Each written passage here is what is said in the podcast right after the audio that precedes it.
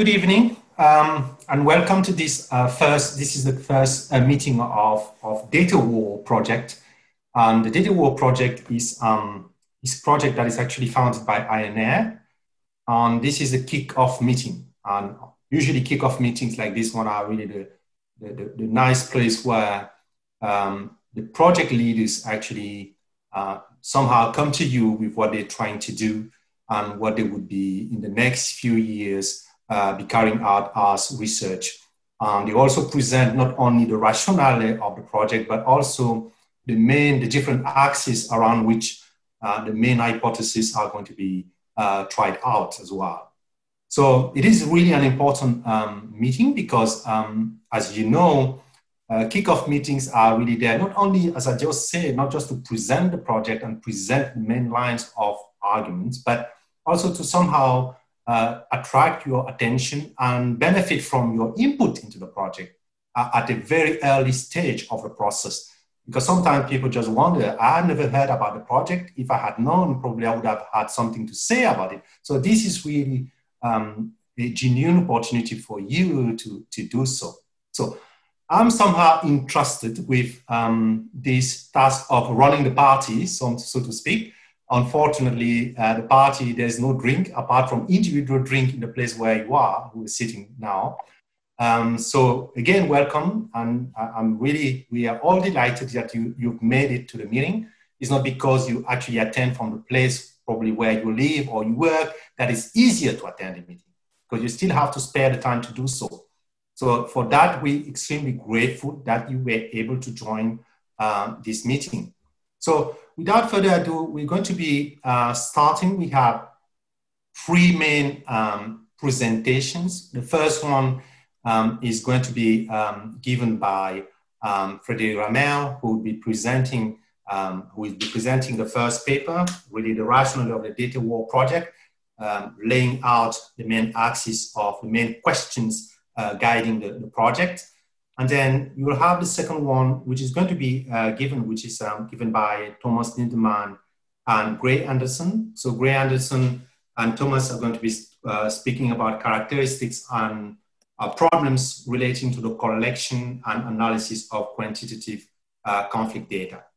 The third paper is, um, is delivered by, um, it's actually uh, run by Eric Sangar and Sami Makki, but as I heard, Eric would be uh, the main person presenting, but as you may see from the screen, uh, Sami is there and may jump in waiting uh, depending on how things actually unfold. So the title of that presentation is going to be a characteristic of the uses of conflict data by NGOs and military institutions. So this is the uh, layout of the session. After we had that, you would then be uh, extremely welcome to jump in, ask your questions, and we have a general discussion. The general idea is really that we keep the presentation short, between 12 to 15 minutes maximum, so that we have plenty of room for discussion. And that's something that the, uh, the main people presenting tonight really value and expect you to stay and, and ask the question and bring remarks and suggestions uh, uh, as you see best fit. So again, welcome to this uh, presentation and to this kickoff meeting of DataWar. Uh, Frédéric, the floor is yours. Thank you very much, uh, Thierry. Uh, um, and I will share up my screen for my presentation. Okay, perfect. Uh, well, I, I, will briefly come back to the, the main objectives of our uh, research project dedicated to the social practices of data collection uh, and analysis in quantitative conflict studies. Uh, that is a strong, a strong collabor collaboration of three institutions, that is to say Sciences Po Paris, l'École Polytechnique uh, with the links, and uh, CERAPS uh, Sciences Po Lille. This project does not uh, aim at using data to develop and test yet uh, another large N statistical model. Uh, it is not an additive quantitative contribution to the understanding uh, and prevention of political conflict and violence. We focus uh, the ways in which scholars themselves produce and analyze big data and how this may modify perceptions and interpretations of conflicts by practitioners and media actors. To this end, DataWar will realize the first systematic investigation of scientific practices in the field of quantitative conflict studies, as well as their impact on practitioners' representation of war, covering the full life cycle of quantitative conflict data, from their collection and coding to their analysis and also uh, their usage and dissemination among journalists, NGO representatives, and officials. The main question, the main research question of the project is, what is the impact, the impact of the agency of quantitative conflict data, understood here as the set of research practices associated with the generation, processing, analysis, and scientific dissemination of large N data sets on armed conflict, on practitioners, representations of war, and resulting predictions and policy proposals in the media, political institutions, and NGOs. Here we conceive uh, uh, such impact not as a causal link or a narrow causal link between a scientific discourse and practitioner uh, perception. Uh, we rather uh, want to, um, to describe potential ways uh, uh, for which the output of quantitative conflict uh, uh, analysis is received, filtered, and interpreted by practitioners. This project explores the hypothesis that the scientific output in uh, quantitative conflict studies is less driven by theoretical innovation than by the politics of data. That is to say, the availability, reputation, and mathematical malleability of numerical observations of conflict. And we anticipate that perceptions of conflict put forward by practitioners relying on quantitative conflict research are prone to misperceptions caused by the nature of data, by the type of models used to analyze uh, them, and potentially predict conflict. We have identified four research objectives. Uh, the first one is to provide an in-depth analysis of the practices of data collection and coding used by the most uh, databases on armed conflict. Uh, the second is to assess uh, patterns of practices in research published in uh, high-profile journals on quantitative conflict studies. The third one is to evaluate the diverse forms of impact of these um, studies on practitioners' representations of conflict, but also uh, their resulting normative lessons. And the last one is to develop practical guidance for practitioners involved in conflict management, including diplomats, military officers, journalists, NGO staff, towards greater awareness in the use of quantitative conflict data and to increase their sensitivity for new theoretical insights in order to overcome potential bias, biases. Uh, shortly, I will come back to the position of the project, the structuration of the project, and um, the innovative perspective we, uh, uh, we select for the diffu diffusion uh, of um, our results. Concerning the position of the project, the history of quantitative conflict research is closely linked to the emergence of uh, IR, IR as a distinctive discipline of social sciences. In this perspective, um, uh, the, the, phenomenon of war, and to understand the phenomenon of war, uh, for many um, scholars who critique uh, the first classical IR scholars, such uh, as Hans Morgenthau, for instance, uh, requires the comparison of a large number of cases. the specification of variables and the establishment of correlations to test theoretically uh, causal mechanisms. This requirement has motivated the construction of the first large N databases measuring conflict dynamics uh, during the 60s. And since then, the publications using large N datasets have helped to uh, refine new theoretical propositions. This quantitative turn in methods had deep impact, especially in peace research, but also in civil wars uh, studies.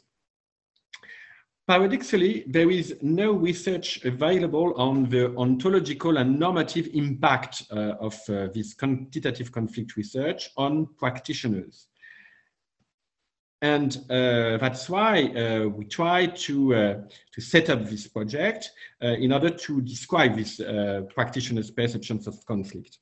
In recent years, there have been a number of publications on the politics of numbers, on uh, governance by numbers, uh, and this literature mainly focuses on how numbers are used by governments to control populations and digitalize the battlefield.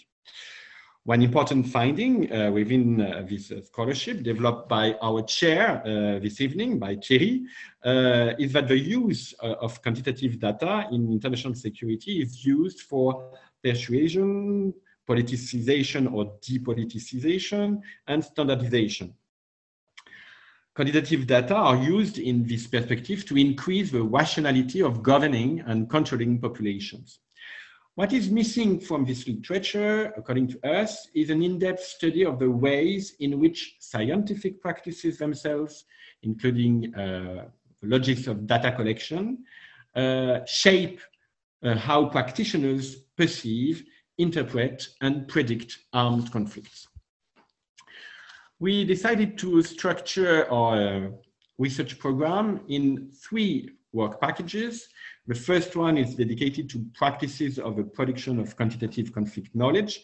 Thomas and uh, Grey will uh, uh introduce it uh, sooner.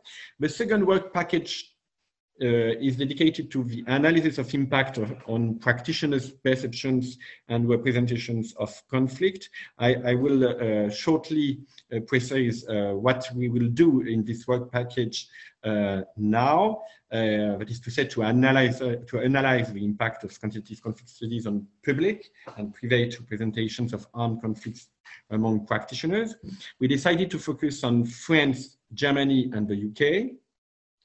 Uh, and this uh, work package is um, uh, composed by two main uh, corpus. The first one is a, a corpus-based quantitative document analysis based on uh, media discourses, uh, NGO reports and policy papers published by national governments.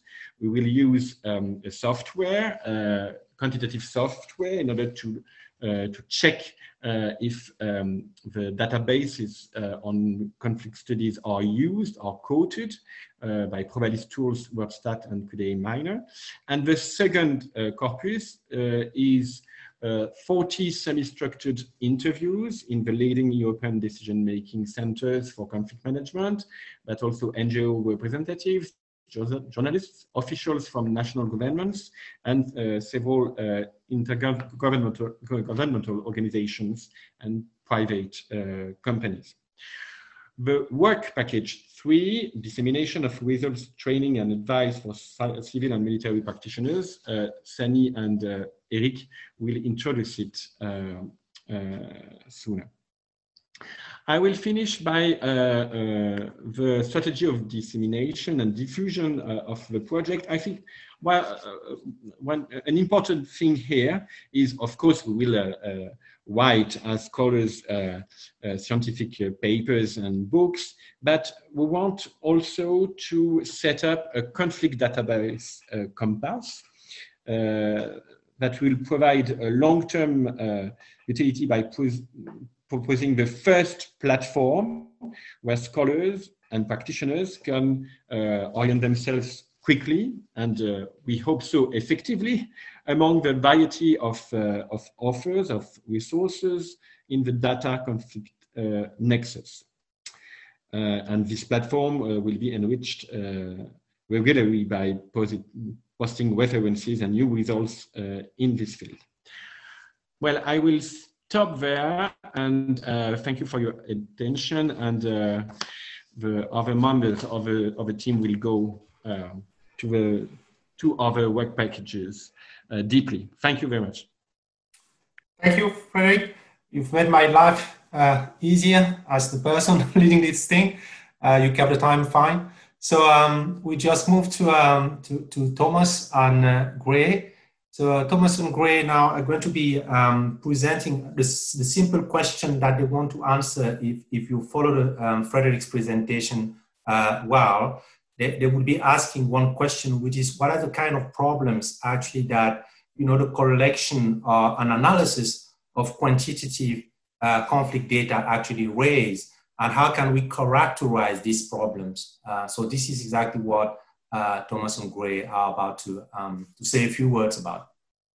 Yeah, thanks so much, Thierry. So I think I'll start by talking about a few kind of general problems and lines of criticism that have been addressed at uh, this this scholarship, and then Tomas will follow up uh, somewhat more concretely with a few of the ways that we've attempted to examine these phenomena uh, in in the journals we're looking at. So I'm going to try to share my screen. Um, uh, unfortunately, I don't seem to manage to do it. In any case, it's not a disaster. Um, I'm struggling with the technology, but um, so I'll proceed without without without slides. Um, but the thing I wanted to say to begin with is that our starting point is really the the efflorescence, the the tremendous growth in uh, international relations scholarship that cites uh, these these conflict databases in the past 25 years. It's really quite remarkable. Uh, if you look in the early 90s, uh, you actually have relatively few references to sources like uh, the Correlates of War Project or the UCDP. This begins to change, as, as, as Frederick indicated, with um, the quantitative turn in the mid 90s and has continued without any sign of slowing down since 2000 or so. Uh, but it hasn't gone without without criticism. And so I want to kind of, uh, to begin with, identify two what strike me as the kind of two broad critical currents, and then look briefly at a few specific uh, empirical challenges that have been leveled uh, at this research. So to begin with, um, from from what we could consider to be sort of mainstream uh, American or Anglo-American IR, and specifically the realist current in IR, there have been complaints that literature, that scholarship drawing on these big in conflict databases have been theoretically impoverished. They've avoided tackling the kind of big questions raised by inter-paradigm debates, instead of engaged in what Stephen Walt describes as simplistic hypothesis testing. Uh, a related complaint uh, is that they lack policy relevance. So the idea is that you have strongly methodological research, very technical, which is not speaking to deciders. And this, you know, in, by implicitly, the idea here, right, is essentially American uh, foreign policy professionals and so forth. A second, you know, different current, but I think, you know, significant current of, of criticism has emerged more from, from, from critical scholars has instead pointed to what we could call the reification of concepts and variables by these databases. Uh, to begin with, right, war, for instance, or democracy. So if you take the Correlates of War database, which from its inception the 60s began looking at conflicts from the end of the Napoleonic Wars to the, to the present, uh, you know, you can legitimately raise the question of whether whatever we call war, called war in the 1820s, is identical to what we call war in the 21st century, or whether there were not uh, major kind of qualitative shifts that intervened over time. A second point of this critical agenda, I would say, is uh, an accusation or, or, or, a suspicion of Eurocentrism. Um, so this is true if you look, again, I'll stick with the COW database on account of its longevity and influence. From the beginning, it starts from a vision of the interstate system, which is chiefly composed of European states and empires. And if you look at the way that conflicts are coded, take the example of the Second World War, I speak here as a historian, so it could be a kind of disciplinary bias, but it's not obvious to me, or I think to a lot of people, when the Second World War begins, when it ends. And certainly, I think this question looks different whether you're in Paris, Washington, D.C., or in Manchuria. So, you know, these are these are kind of two broad criticisms that have been types of criticism that have been addressed um, at the at the uh, conflict data literature and the production of conflict data. I'll just say as a parenthesis, you might think that in some respects there's something a little ironic or paradoxical about these critiques, both on the score of policy re- relevance, insufficient policy relevance, and on this question of a kind of conservative, Eurocentric normative bias. In that, from its origins, and I think Frederick hinted at this in the 60s with uh, J. David Singer, other researchers at the University of Michigan, correlates of war, at least, and the same holds true uh, for research being conducted in Scandinavia, was part of a peace studies agenda that aimed to be directly policy relevant and emancipatory in its normative uh, implications. So I'll just put that out there as a kind of perhaps a riddle to see how we get from that moment in the 60s to the kind of critical climate in the past in the past couple of decades. But before I hand over to, to, to, Thomas, I want to point also to a few more specific um, kind of empirical corals that have been leveled at these, these databases and the research stemming from them. And I'll point to three, uh, three different types, three challenges uh, that are encountered. Um, so the first, I think, just involves the data itself, and it's especially clear if you consider it in a, again in a historical perspective. Um, take, for instance, the number of casualties, right? So this is a core uh, threshold component of the correlates of war, but also militarized interstate disputes, UCDP, uh, inclusion in their, in their databases. Um, even a conflict, this is a point uh, made by Lawrence Freedman, even a conflict so recent as the war in Iraq, we see massive and quite fierce disputes over the number of casualties. Less so uh, combat fatalities, but in particular civilian casualties what are we to make then of conflicts you know in the you know 100 years ago 150 years ago? Should we be confident in the data that's available? Um, so this points also again to the to the to the definitional issue. Um, also a question of coding conflicts. Um, take another example that's widely cited. In correlates of war rather militarized interstate interstate disputes we find the falklands war right which lasts barely three months is a data point of the same order, ontologically identical to, comparable to the Iran Iraq war, right? Of a totally different, we might think, magnitude and scale. Um, and just to, before I conclude, you know, the, this issue extends, I suppose, also to disaggregation, the strong premium on disaggregation in the literature, um, and the use of dyads, so you know, two-party conflicts. But it's not obvious how this can make sense, for instance, of a conflict. Take again the case of Iraq or the consequences in the region following the US-led invasion, where you seem to have actually kind of overlapping, uh, if you like, neo-imperial or colonial war, uh, an insurgency, and a civil war. This is something that I think um, the, the, the, coders and the people involved in constructing these databases really struggle with. Um, and I suppose uh, to, to, to, put a final point on it, um, and this is something that you know directly uh, Thomas and I have been asking ourselves and asking of the scholarly literature, I think we have, have to ask um, what sort of outlook on war, what ontology of war and vision of prospective conflict is implied and perhaps shaped by the types of data that are widely available. And so if we look, for instance, again at the COW production and the rich uh, uh, different data sets that they've come up with over the years, uh, the focus is overwhelmingly on uh, material factors, right? Um, military expenditure, iron and steel production, uh, population size, military capacity. Uh, and so I think you know one thing we want to ask is is is how does heavy reliance and growing reliance on this pretty narrow set of factors influence the way in which researchers in IR thinking about the causes of war and uh, and and how better to understand them. And so with that, I'll I'll, I'll cede uh, to to Thomas. Yes, thank you, Grey. And um, so Grey has shown um, that basically the production of data is more and more important for the study of war.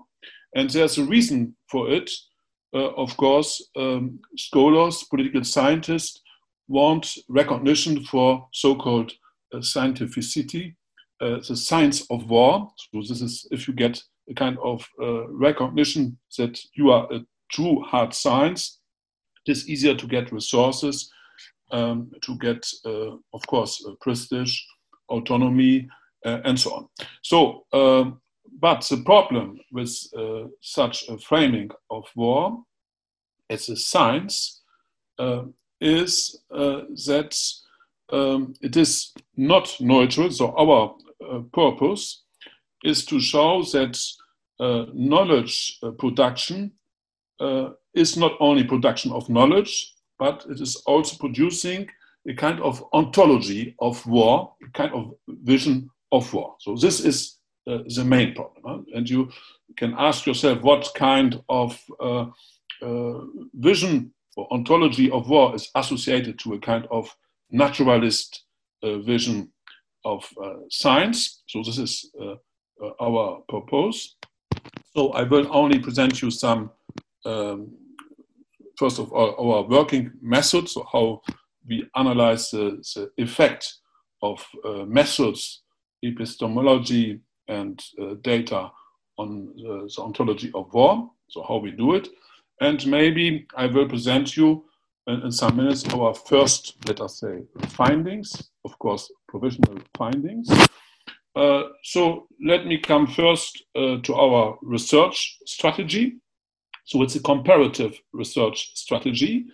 Uh, we examine uh, basically a journal of international relations. You all may know, journal of conflict resolution, journal of peace research. Uh, these are very quantitative um, uh, journal, so you need uh, large data sets. You need to establish correlation in order to publish there. And then we compare it with other journal, more attentive to context, uh, more attentive let us say, to intersubjectivity, uh, intersubjectivity, that means to, to the belief systems, to uh, social interaction, such as uh, security dialogue, millennium, uh, and others. So uh, our purpose is not, the first purpose is not to say now that um, those who use quantitative data are wrong, but uh, that it has, um, if you choose a method uh, you will, uh, and if you select some data, you will see, uh, let us say, some aspects of a problem and not other one. So this is a kind of, maybe a kind of a problem. Um, so we will show, or we will examine whether there is a, a, big difference between, so ontologically speaking, of those who use uh, quantitative correlative methods and those who use more interpretative methods. So probably this is uh, not uh, uh familiar to all uh, of you. Uh, let me come to a concrete example.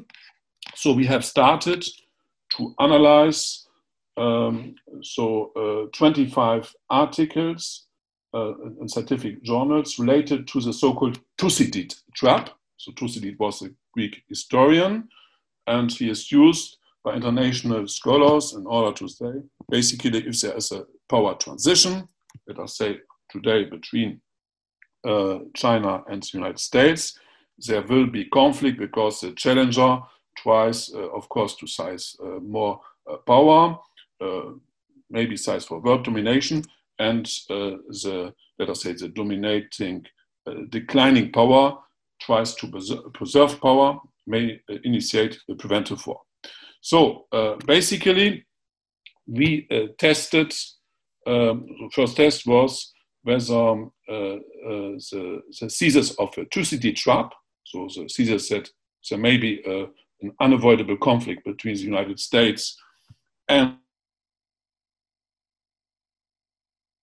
also related to uh, given data, to a given research methods, uh, and to given bureaucratic uh, position in the uh, research uh, academic uh, system. So, what we'll be examining concretely. so, first, we examine whether there is a, a link between the discipline uh, uh, of the author and, and especially his specialization.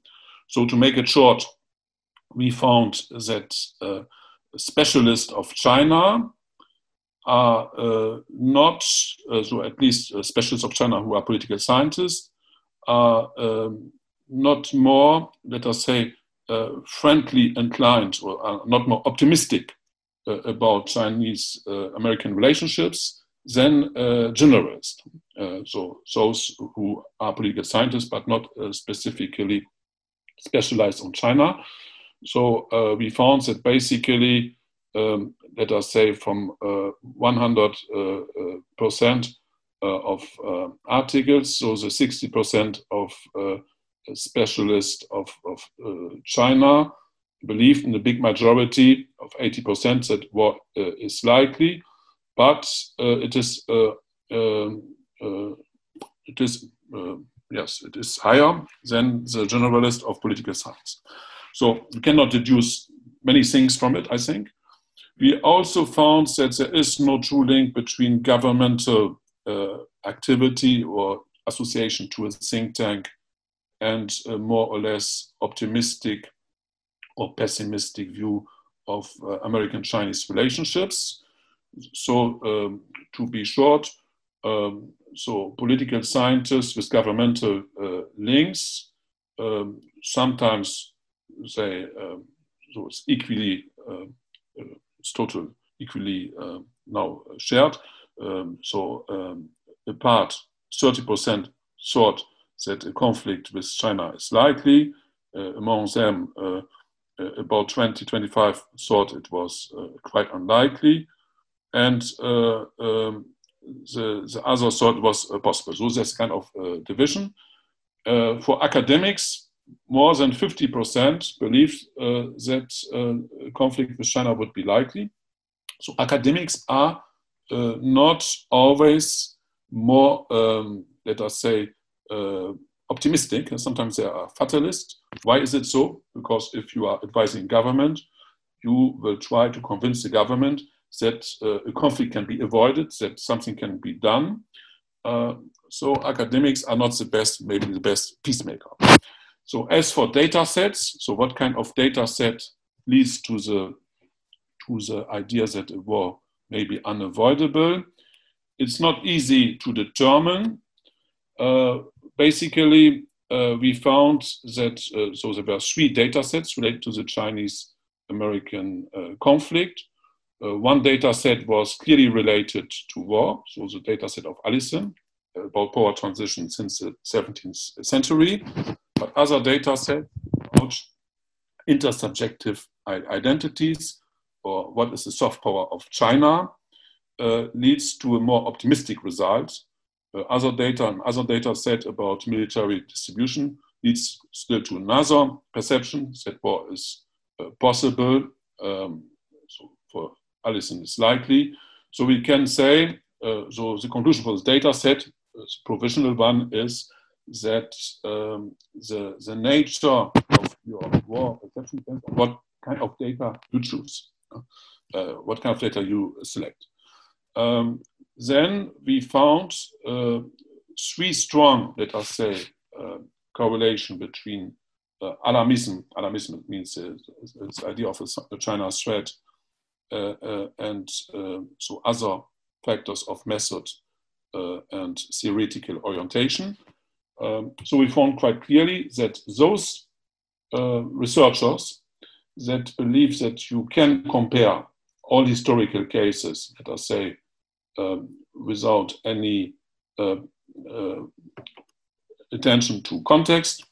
Uh, so to make it short, that all researchers who believe that you can, um, I don't know, compare Greek democracy to modern 21st um, century democracy, was that you can compare great power conflict in the Sparta uh, Athene time to um, the great power conflict today. So all who has, an, an, uh, let us say, less attention to context, who are convinced that you can all compare, uh, more or less, um, more nearly 90% thought that a war uh, with China was likely uh, or possible, while those who are context sensitive, in a big majority, 70, 80%, uh, believed that war was with China was unlikely um, uh, some of them thought that war was possible.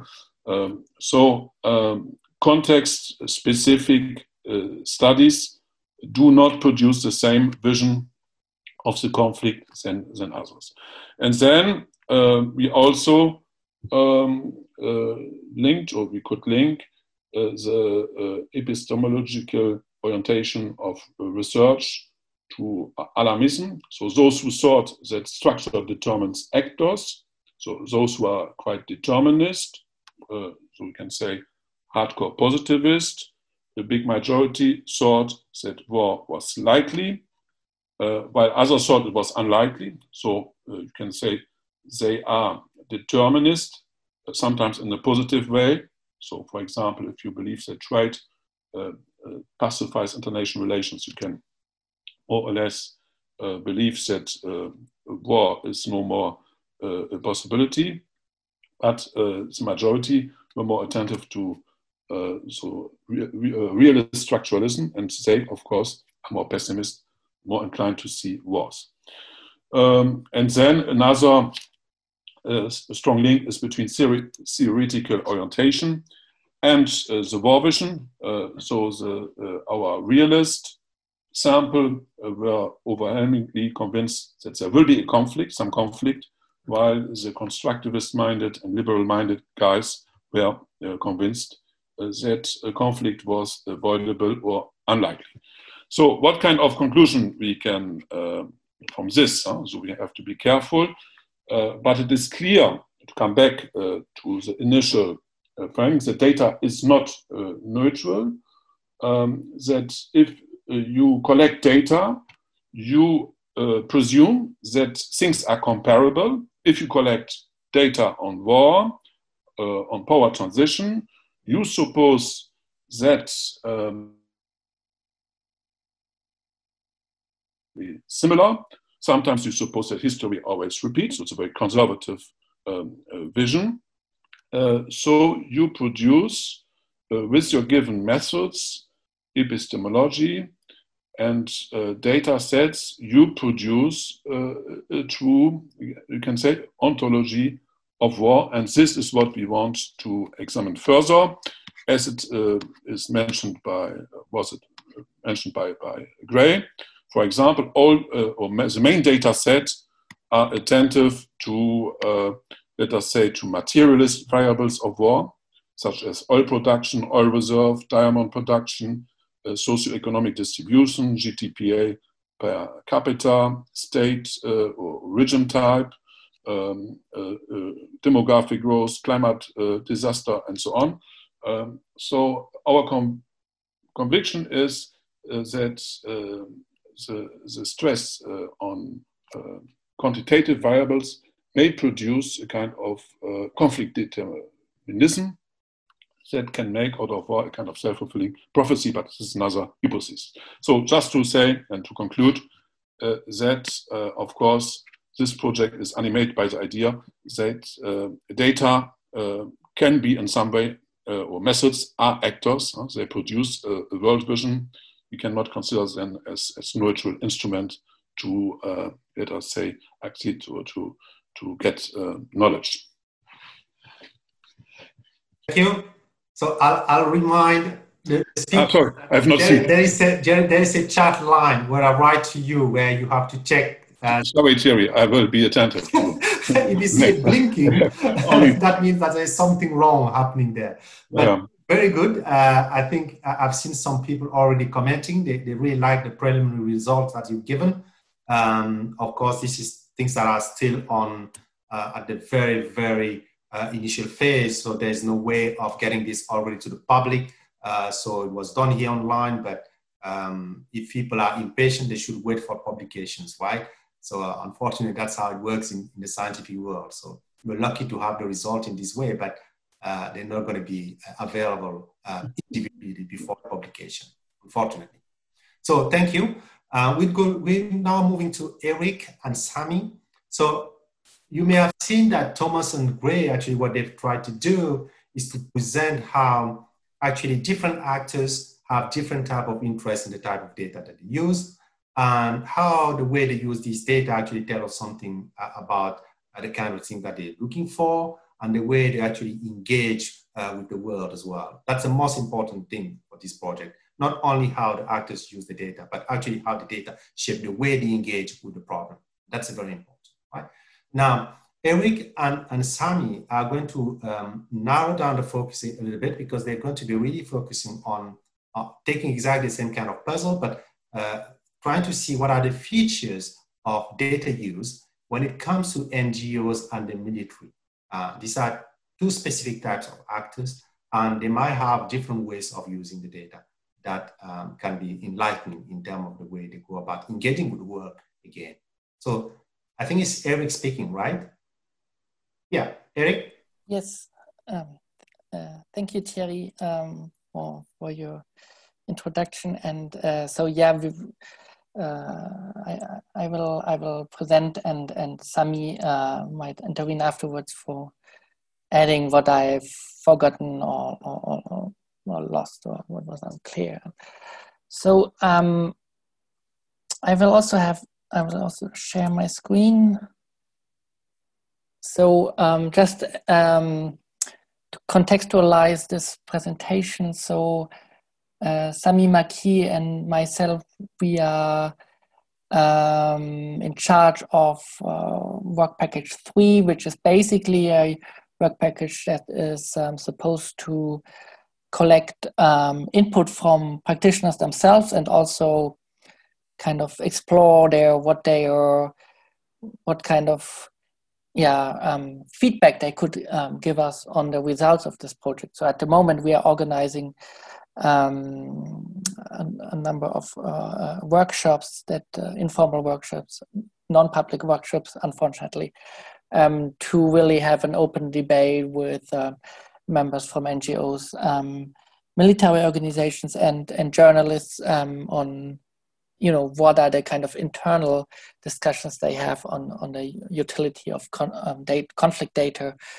and uh, beyond what is known in the academic literature um, so because we haven't done this yet, um, I, uh, we will focus here on basically what is known um, in the academic literature on uh, uses of quantitative conflict data by military organizations, including um, peacekeeping uh, forces, and the other actor we will we present will be uh, NGOs in a, in a, in a broad sense, mostly uh, humanitarian organizations. Um, we will then identify a few common issues um, from the literature, and um, then we will see um, how perhaps the DataWar project can um, respond to those issues in the in the literature and can perhaps uh, yeah, contribute to what is um, what's perhaps less developed yet we followed in uh, in, in this uh, discussion a um, two categories of, of data optimists and, and data pessimists that is um, uh, well used by Roger Mac Ginty in an article in International Peacekeeping in 2007 and I think it's quite useful because in that literature you you really have this kind of divide between people both academics and kind of policy actors saying, well, data is actually a great thing, quantitative data is a great thing, let's let's use it more and, and we can improve what we are doing, versus other people saying, well, this is actually yeah, it's actually a bad thing. It's it's it's um, having negative side effects. So um, and we can have we have this debate for both actor categories we talk about here. So um, the first one, so um, military actors, um, well, obviously you have quite a few publications uh, by um, kind of military research centers, but also some scholars who are actually quite enthusiastic about the, the um, utility and potential of um, quantitative data uh, for the, well, managing war, but also making war, making of war.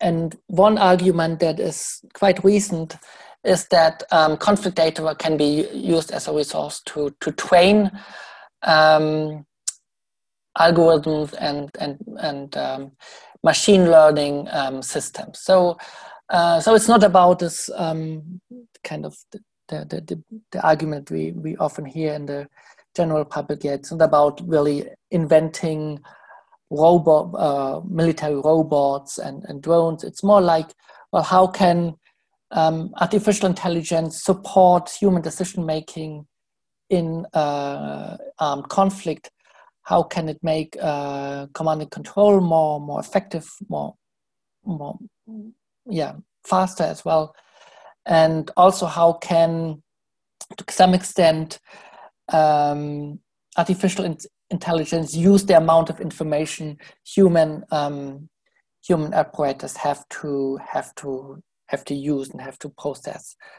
Um, so it's not really about the automation of, of war itself, but it's more like how how to support um, human decision making in war. And and so some people talk about uh, use of artificial intelligence in in war gaming and uh, war simulations to train human soldiers to make them, yeah, to to present them more. Uh, adversaries that are more more challenging that are that, that anticipate human um, use as well um, and also another quite technological um, field of discussion is how actual neural networks can use quantitative data to to improve the um, reconnaissance systems, but also sometimes even targeting systems for human agent without really automizing the whole targeting process. But for example, suggesting um, targets for for human well for, for soldiers and and for example uh, air control so it's yeah it's about making making uh, warfare more efficient we, and of course depending on uh, your, your position on the legitimacy of war itself it can be a good thing at least according to that literature.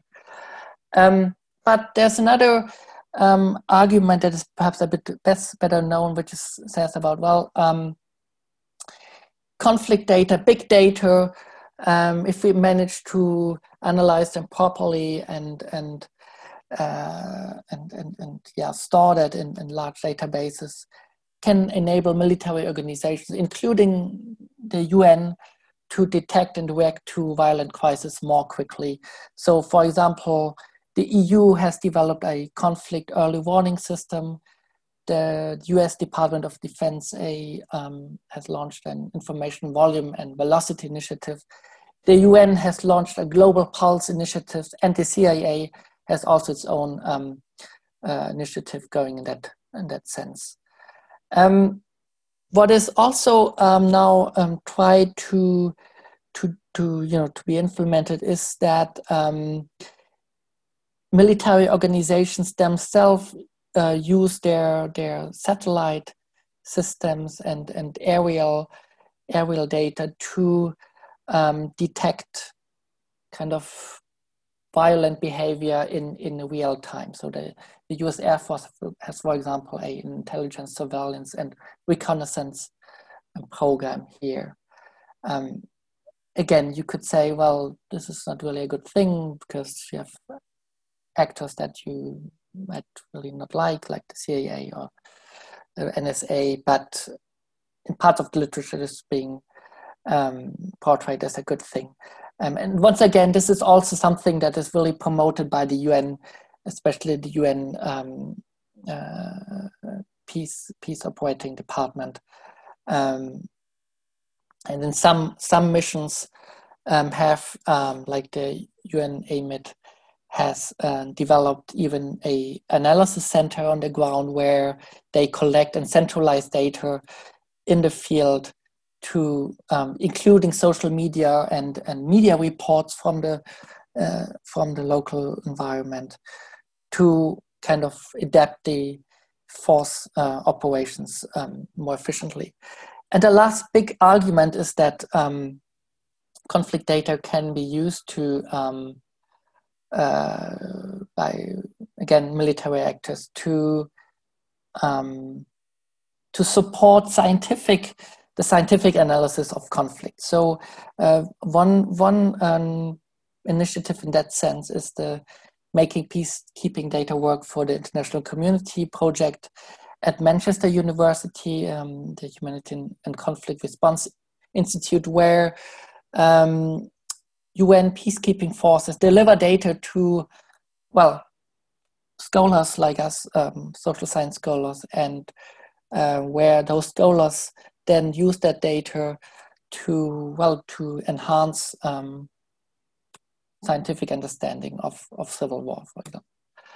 Um, we have, of course, then the other the, on the other side, the data pessimists who have a um, number of arguments that uh, some of you may already know, which because they're perhaps discussed a bit more more publicly.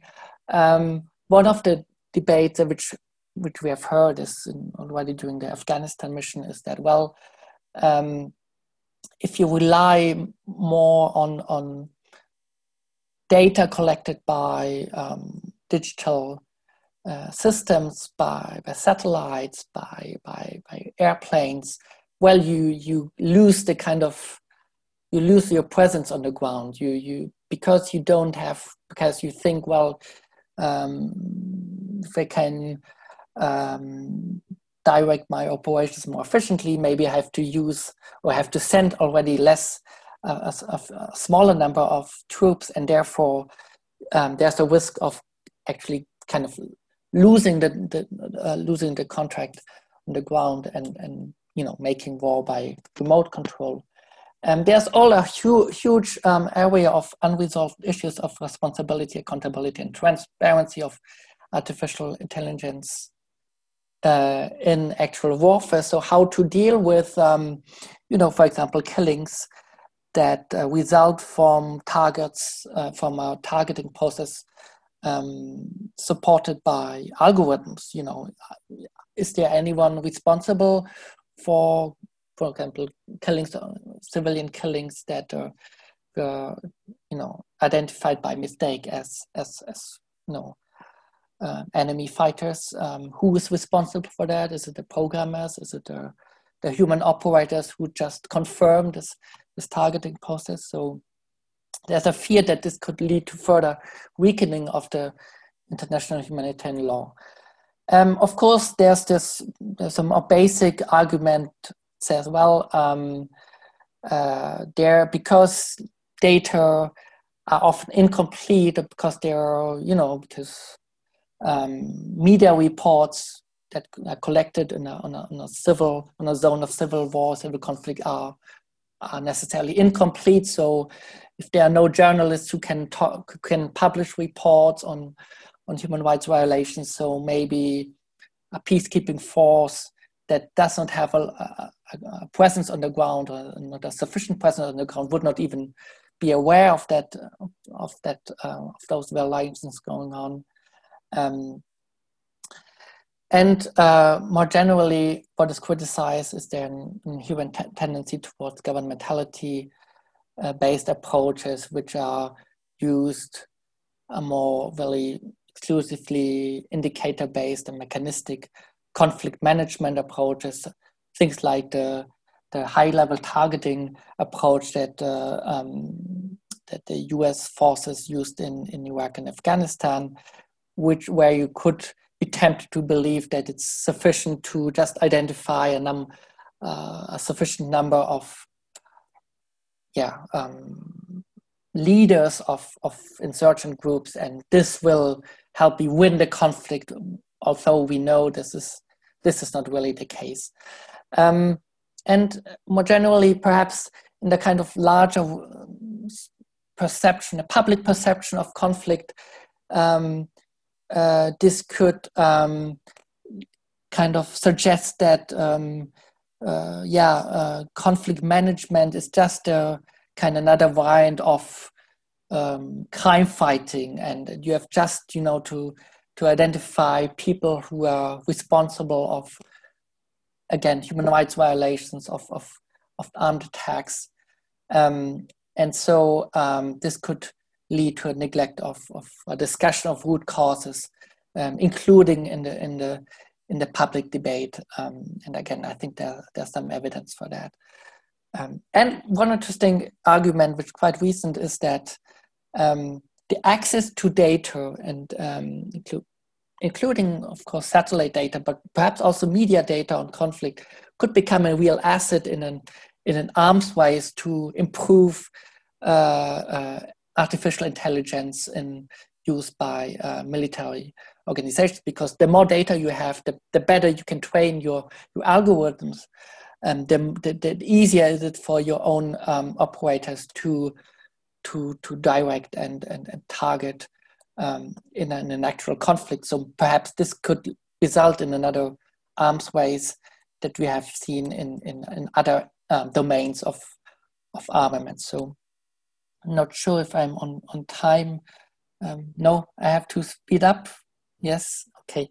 So the same thing can be said about uh, a similar categorization can be said about um, data optimists in for for NGOs. So I will um, go a bit about this a bit more quickly because it's quite similar in terms of the the argument. So some the optimists say, well, um, quantitative data helps NGOs to be more efficient in the in the prevention of conflict, but also in the in the, in the actual intervention in, in humanitarian crisis.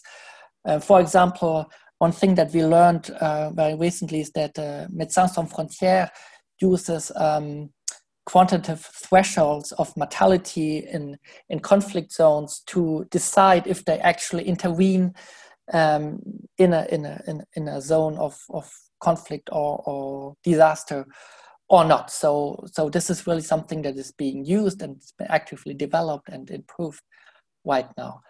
Um, some one argument is also that actually um, quantitative data, the use of quantitative data actually empowers local populations because now uh, their, their uh, humanitarian actors are able to to see where are the, the, the most uh, what kind of needs are being voiced by the population where the the most urgent needs are just because we can uh, analyze a, a, a, really high number of messages in, in social networks um, that are, of course, now also being used in, in conflict zones.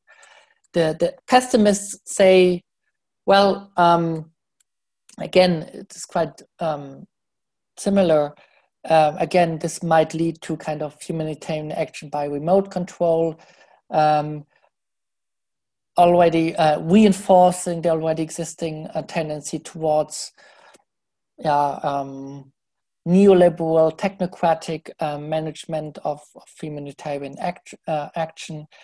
Um, some people also say, well, um, oh, sorry, um, that uh, that basically NGOs lack the capabilities to, to use data in a, in a meaningful and really efficient way because they don't have the technological but also linguistic capabilities to un, well to really understand and process what is going on.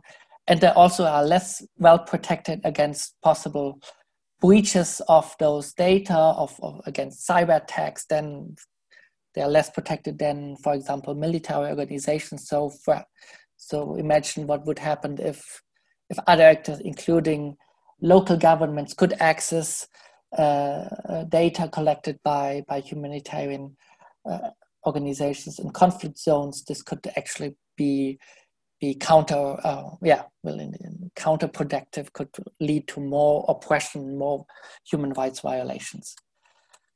Now, what are the gaps in the kind of existing literature? And I, I quote here from an article that helped us very much in developing the project by, by Larissa Fast, who, who's perhaps in the, in the audience now, who says, Great. well, there's a lack of. Great. I, I think you should be concluding because we're okay. yeah. 20 minutes now. Okay. Um, one of the uh, things that are missing is, well, there's not enough debate between practitioners and and academic scholars of conf conflict data. There's um, both groups are not really aware of the needs of the of the priorities of each other. Um, and what also what we I think what is very little known is how actually institutions really go about in their day-to-day practices of in, of data gathering and analysis. Um, so we don't really know about what what NGOs think about the utility of those academic databases and and, and conflict is just something they they look up when they talk internally when they plan operations or do they just rely on other sources that they may ha- may develop by themselves so okay i think i finish here and then we might have time to debate time for debate. Um, okay, thank you, Eric. I'm sorry for that. But uh, we, want to, and I guess you you also very interested in hearing what um, people attending the, um, the kickoff meeting here have to say about the project and their own feelings and probably also their own experience and from where they, they're working or studying.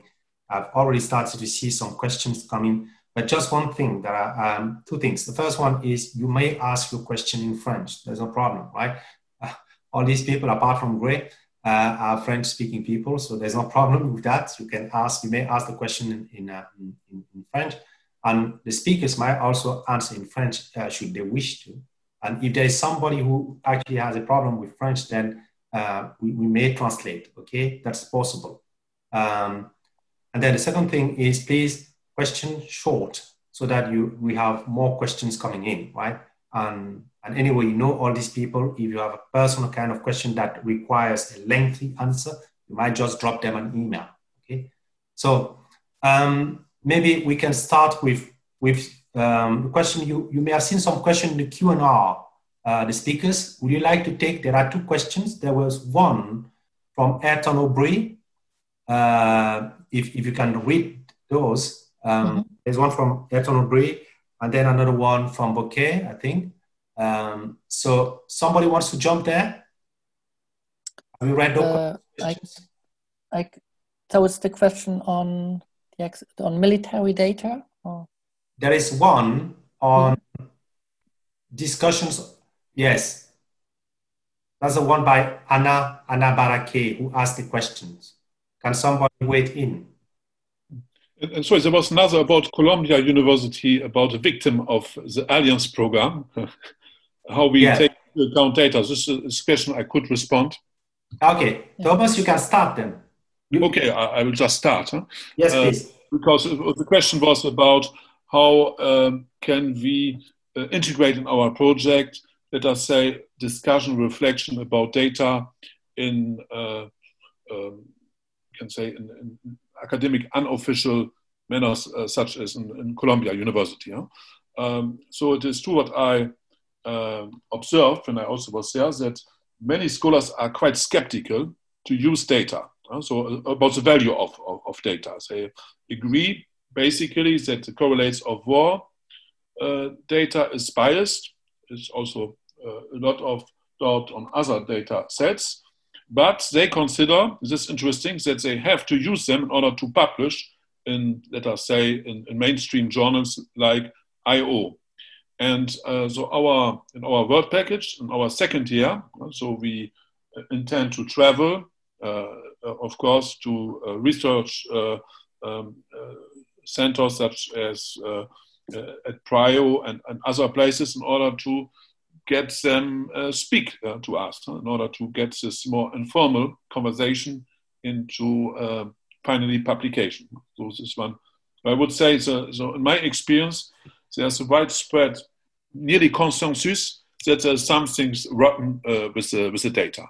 But uh, so for professional reasons, you can must ignore uh, it. Okay, thank you. So the, the second question was by was uh, Anna Barake's questions. Um, is there somebody wants to um, discuss that one? Sami wanted to discuss that one, I guess.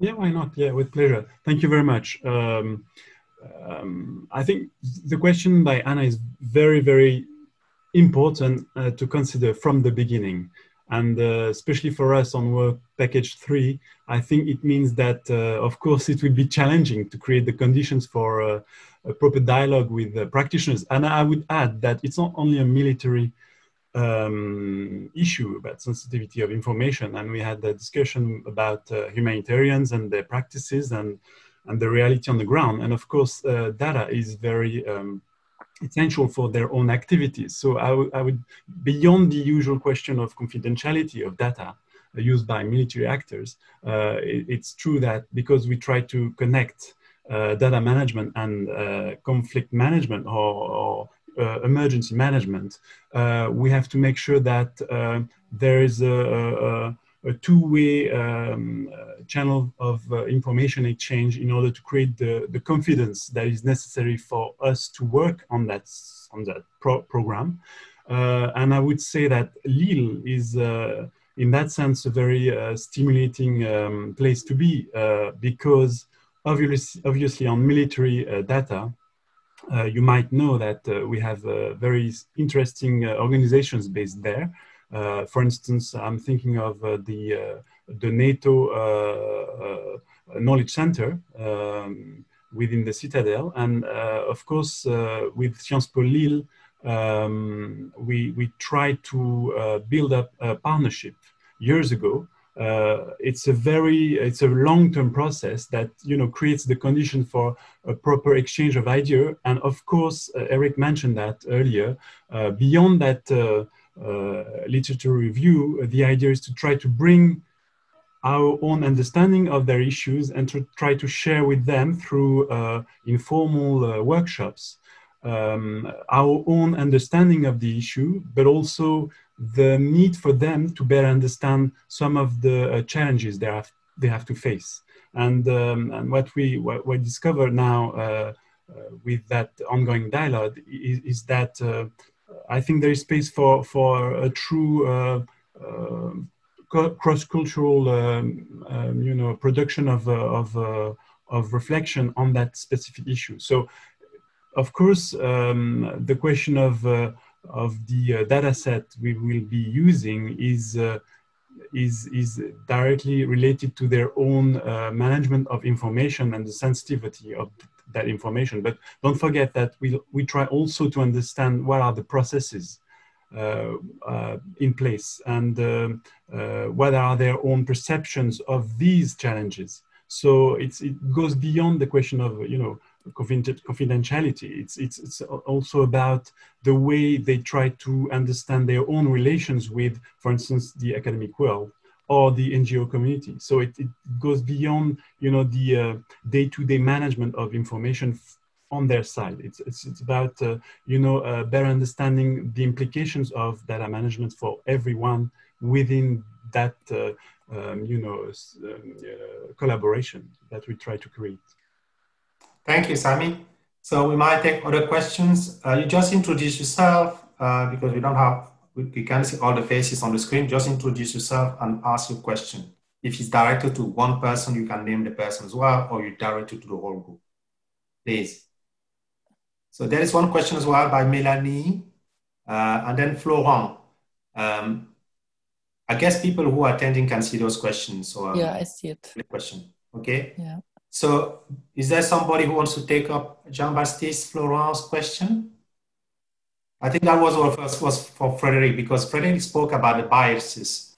Um, but I don't know whether, I think, I think Thomas well can jump in if he wants, but I think that's Frederic's question. Um, Concerning the question of, uh, of Jean-Baptiste Florent, um, yes in the second part of the project, we, we try to, uh, to explore how practitioners use the, da the databases. And uh, uh, it is not our aim to, uh, to, to, to, set up some, some discrepancies between reality and, uh, and the data and how they, um, they, they impact on the decision. it, is not, uh, we will not focus on a uh, on, a, on a case study of uh, uh, decision process, for instance, decision process making. It is only interviews with, um, with practitioners to, to, to, to, to see how they use uh, databases.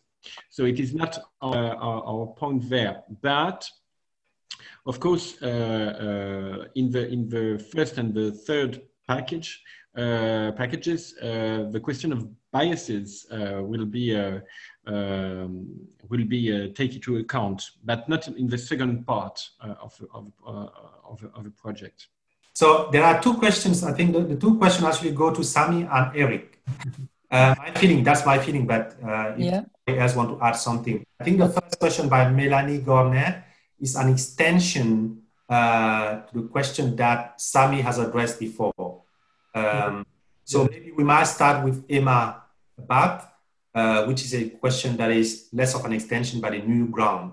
Uh, Eric, yeah.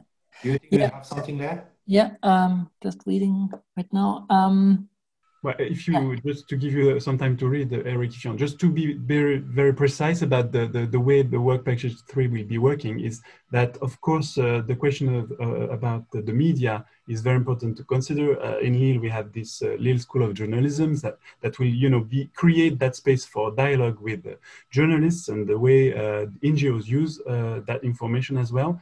Um, once that's what once again that's something I try to to underline earlier, uh, it's it's a long-term process. So it's a three-year project, but of course, uh, during year one, we're trying to through the surveys, through informal uh, interviews, uh, try to um, uh, identify our you know uh, partners within these organizations in order to you know listen to their own feelings, perceptions, understanding. And, and uh, of course, uh, uh, it would be the same for the, um, the question about the uh, challenges concerning the relations with the um, engineering world. Of course, it's, it's not obvious. It's, it's something that will be um, part of the, of the future activities we'll have. but don't forget that it's also related to, to our own um, you know, academic challenges in terms of uh, making sure that our academic knowledge will be in uh, direct relation with the need of the you know activities of practitioners. What I'm saying is that especially well, in Sciences Po Paris, Sciences Po Lille, we have a master's degree that are looking at you know uh, not only research activities but also uh, you know operational needs uh, for our own students. So it's it's a way also also to think about our own requirements in order to make sure that the knowledge we produce within the university uh, is uh, not necessarily relevant, but uh, understandable and useful for the outside world, for the, you know, the general public, but also for the practitioners. So, and, and as uh, Eric said, uh, the, the final part of the, of the uh, dissemination process will be to discuss and to make sure that what will be produced will be uh, understandable and relevant for practitioners. So that's really the uh, directing uh, um, objectives of the of the of the working project package three. Sorry, Eric. Sorry, I, I, interrupted you. No, no, that was um, yeah because you were um, asking about how how we would yeah how what do you expect um, how conflict data used by media platform. I think one one answer would be, um, you know, to what extent conflict data. Um, yeah, it's, it's, once again the the, the, the thing that uh, Thomas and Frederick talked about already. The the question is to what extent is what uh, scholars say about conflict influenced by the way they use data and, and what data they have and how they analyze and what they, data they don't have. So, um, so I think one, one hypothesis would be, well, um, if we have, and, and Thomas um, talked about this, if we have scholars who say, well, I have those data comparing geopolitical situations um, across a number of years and context. And so I expect now China to become the new enemy. Is this something then journalists just reproduce and disseminate and say, well, this, you know, this this this this great scholar has said this and he has used all these data and uh, and therefore it must be true, or um, you know, is there some some sort of awareness or do do journalists use uh, uh, results from mainly academic data analysis um, at all, or maybe they they they, they just uh, stick to yeah more, more qualitative, more traditional ways of, of covering conflict. So this is quite really an open open question that would be partly also answered by by Frederick in his work package. The question by uh, Yuna Christiansen is a I think it's a general question, uh, and I think any of you might uh, might contribute to that question if you if, if you want. I think it's, it's really a question that that uh, it's uh, it's a yeah. very open question. And so. maybe one, one way of answering that question. I mean, I think we are not you're not like by by um, fundamentally opposed against the use the use of numbers and the use of, of quantitative data. I think that I think that no one of us would describe himself or, herself like that. but um, I think it's more. It's like what what we assume in the project as a starting point is that there's a there's a broad range of theoretical explanations and uh, of of conflict and and resulting also perhaps assumptions of how conflict you know will evolve in the future um, in, in a pure in, in purely theoretical uh, debates in, in in IR and but there's there's only a s- subset of those arguments that are actually being analyzed through quantitative analysis. And because there are not all types of data are not as easily as easily available um, because also maybe um, scholars who engage with more constructivist or, or discourse-based approaches are perhaps also hesitant um, to, to, to use quantitative approaches to code and, and count a number of, of uh, discourses. Um, so I guess our, our solution at this point, but obviously we don't have the results, but our solution would be, well, we need to, to, yeah, we need to be more aware of what data there are, what they, what they, uh, how their equation of the collection, also the analysis may kind of support or contribute to disseminate some types of, of conflict explanation and prediction more than others. And, and, and as a result, perhaps it would be necessary to have also data on those kind of blind spots on those, yeah, on, this, on that, on those theories that are, that are less covered so far. May I, may I jump in there? Thank you. Yes, please, Grey. Just to follow up, I completely agree with what Eric said, and I think the wager, I'll speak for myself, but I think you know part of the ra- wage of our project is that reflexivity has something to add. So you know that it doesn't. It's not an issue of either wholeheartedly accepting or abandoning uh, these ways of quantifying international relations or conflict, but rather being self-conscious about what the kind of stakes are and how uh, the production of this data can also, you know, forms, but also can deform our knowledge. I would just, I just wanted to point to, you know, I think a kind of counterexample would be uh, the sociology of economic thought, which in the past, you know, uh, 30 or 40 years has made kind of great breakthroughs when it comes to looking at, say, national income accounting or GDP and so forth. And, you know, you have these ways of quantifying economic knowledge that have been subject to a lot of pretty searching criticism, but which are still used uh, by scholars and are accepted, I think, to, uh, as, as to some extent unavoidable or essential. And from my perspective, at least, I think um, that sphere of the social sciences has, has, has made a good deal more progress in the direction of, of, of, of reflexivity or kind of critical self-knowledge than probably um, the international relations uh, field has. That's, those are my two cents. Thank you. So there's a, uh, we'll take maybe one last question uh, yeah. because um, we have a. Is, Frédéric, you wanted to add something before? Il y a aussi une question dans le chat en français. Il y en a deux même. Donc, il y en a même deux. Euh, donc, je ne sais pas si français euh, concernant la méthodologie et, euh, et le profil exact des, euh, des professionnels. La méthodologie du Work Package 2, c'est en fait de la lexicométrie. Donc, on va constituer un, un corpus avec Factiva et on va euh, utiliser euh, Provalis euh, pour repérer les occurrences et repérer donc quelles sont les bases de données qui sont utilisées. et le profil des, des, professionnels, donc il y a 40 entretiens. Je suis allé très très vite tout à l'heure, mais je vous les cite. Hein, six entretiens avec des, des administratifs qui, qui travaillent dans, dans, les gouvernements pour justement analyser les, les, conflits armés, deux interviews à l'OTAN dans des euh, directions qui s'occupent justement euh, du renseignement, des, systèmes d'alerte, etc. deux interviews dans des structures similaires à l'Union européenne.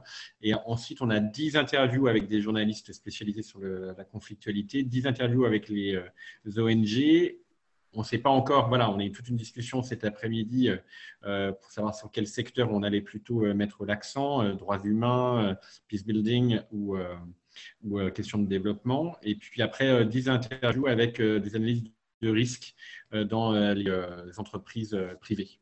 Il y a une autre question sur la constitution des bases de données, mais là, je pense que Gray et, Thomas sont plus à même de répondre à la question. Samy Juste sur. Oh, sorry. Samy Okay. Sorry, I was I was reading the uh, question by Alina. Um, et je crois que effectivement, euh, du côté du, questionnaire, donc de Work Package 3, euh, euh, ce dont on s'est rendu compte en travaillant dessus avec Eric, c'est que finalement on était parti sur des catégories les ONG, les forces armées, les acteurs diplomatiques et politiques.